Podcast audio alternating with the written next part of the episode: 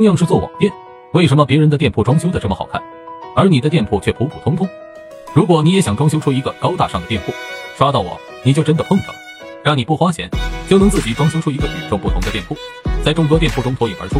最重要的是，还能让你店铺快速涨粉。首先，卖家一定要清楚，如果你的店铺无风格、无品牌感，就很难给用户留下深刻的印象，最终你的流量只会越来越少。